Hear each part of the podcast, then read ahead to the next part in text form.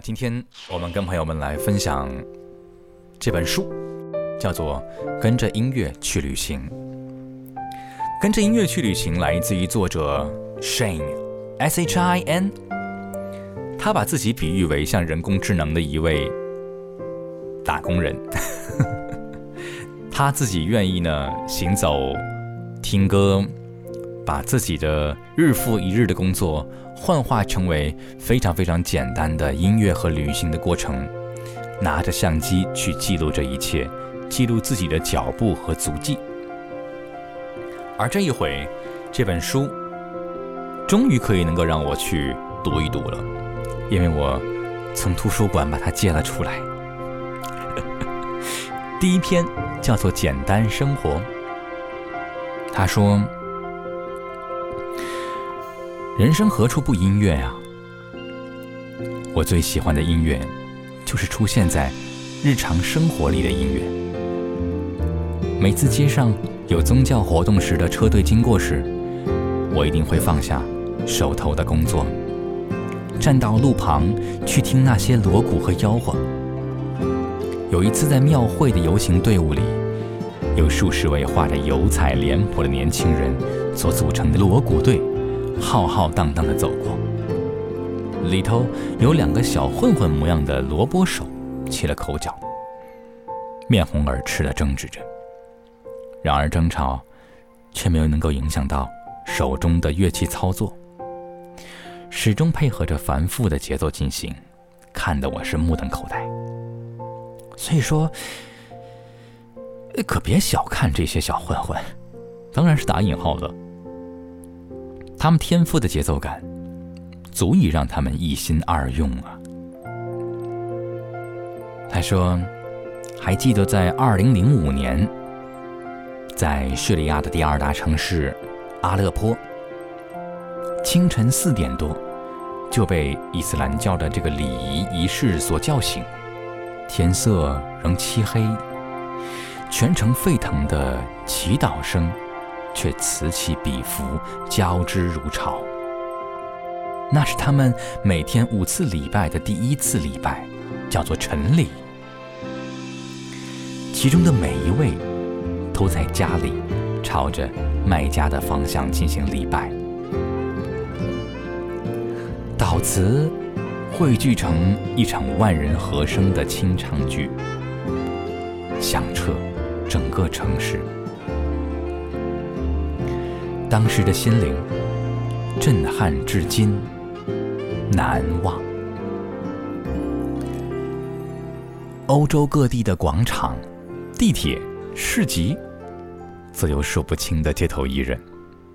那些信手拈来的音乐，虽然不精致，但融入当时的景物、季节、气氛、心情之后，就成了一种特殊的聆听体验。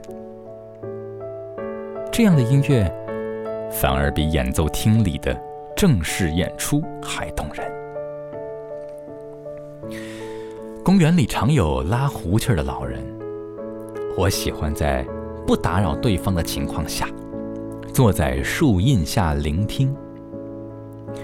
在长途客车上，抱在母亲怀里的孩童也会咿咿呀呀的哼着旋律，我也会。喜欢这样的一种无调的童谣。清晨的鸟鸣，绝对像支交响乐，各种声响交织成一首翠绿的晨光曲。你留意过这样的音乐吗？风吹过树林，是音乐。浪拍打岩石，也是音乐。万物俱静时，还可以独自歌唱，因为我想不出这世界上哪里没有音乐。这就是我对音乐的认知啊！我也是一个没有音乐就没有办法生活的人。生活起居里，随处都有音乐相伴。旅行时，也不例外。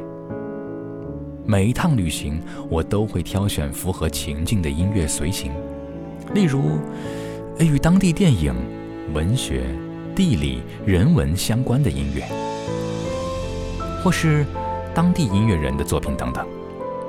反正吧，就是帮自己的旅程配乐，让每一次出游都精彩丰富。每到一个国家，除了参与音乐活动，收藏当地音乐也是旅程里不可或缺的乐趣。我最喜欢到唱片行里寻宝，翻阅那琳琅满目的 CD，享受如鱼得水的喜悦。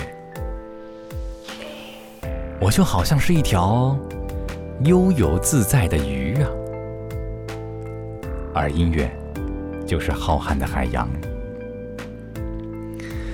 因此，走过五十多个国家，虽然不是专门为音乐而去的，但是旅程里却处处充满音乐。